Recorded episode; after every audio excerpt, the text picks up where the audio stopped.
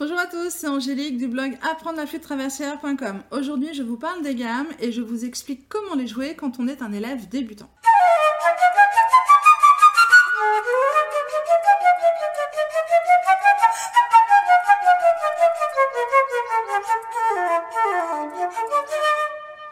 Je vais d'abord vous expliquer à quoi servent les gammes.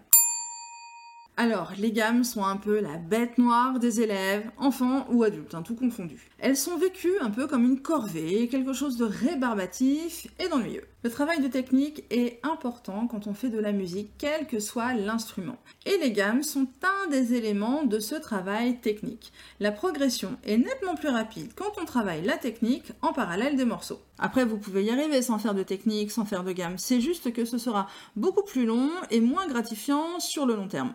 C'est un peu comme le sport. Par exemple, les skieurs ont besoin de faire du cardio et du travail de renforcement musculaire. Mon avis personnel, c'est que la technique est un élément essentiel de votre pratique musicale. Vous devez lui trouver une place dans votre entraînement, même petite et même pas longtemps. Les gammes sont donc un des éléments du travail de technique. Alors vous avez plein de cahiers pour ça. Vous avez les cahiers de Tafanel et Gobert, vous avez les Moïse. Il y a énormément de cahiers d'études, tout niveau confondu. Vraiment, le choix ne manque pas. Après, c'est vrai que les gammes ont leur importance, même dans des études, par exemple. Pourquoi? Parce qu'elles sont là pour vous apprendre les différentes tonalités. Elles vont vous apprendre à jongler avec les tonalités majeures, les tonalités mineures, avec les altérations accidentelles, etc. Surtout, elles permettent de créer des automatismes. Et je pense que pour se créer des automatismes, il faut s'y prendre le plus tôt possible. D'où la recommandation de pratiquer des gammes quand on est débutant, même en première année. Regardons maintenant comment travailler les gammes quand on est débutant.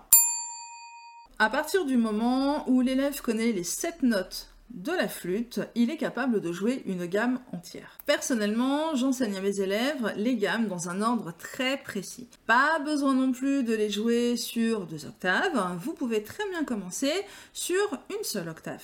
Le mieux est que je vous montre. Alors d'abord une gamme de Do majeur,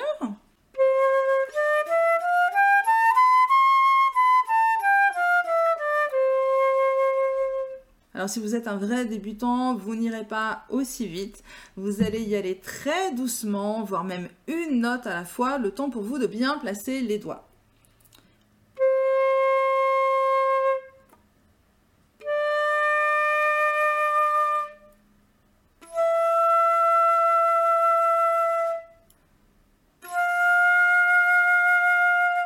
Cette gamme de Do est donc la première que j'enseigne dans ma méthode. Ensuite viennent les autres gammes, toujours progressivement et au fur et à mesure que l'on apprend les altérations. Parce que les altérations aussi, je les enseigne de manière spécifique dans un ordre précis.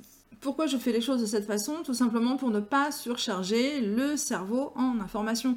Parce que si vous commencez à travailler plusieurs gammes d'un coup, à réfléchir à l'armure, ah oui, mais il faut se souvenir euh, des altérations dans la gamme, et puis comment je fais déjà le doigté?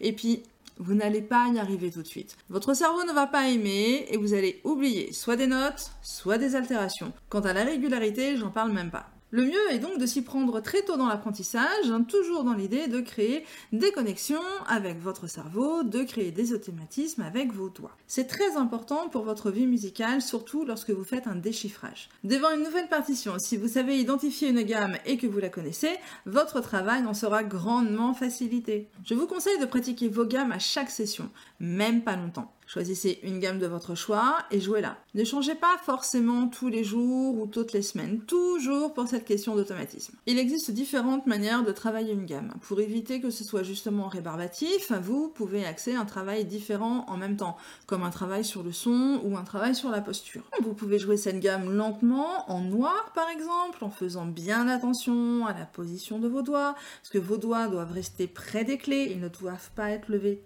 très en l'air.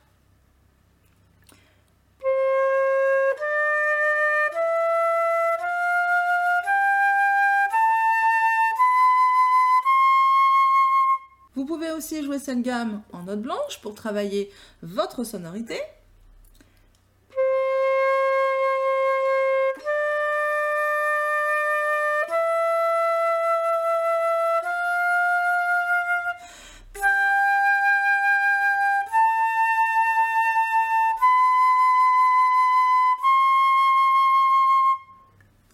Vous pouvez toujours jouer cette gamme avec différentes articulations. Vous pouvez par exemple la faire avec des lésions par deux.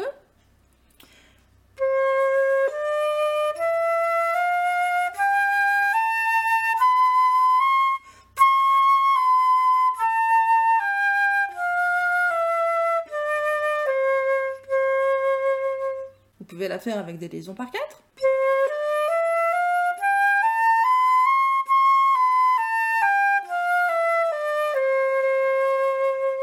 Et vous pouvez également travailler la vitesse d'exécution. Vous allez jouer cette gamme lentement, puis quand vous êtes à l'aise, vous allez choisir un tempo qui est stable, qui ne vous fait ni accélérer ni ralentir. Vous ne devez pas accélérer quand c'est facile, ni ralentir quand c'est difficile. Le but du jeu est d'avoir une égalité dans les doigts, donc d'avoir un jeu égal.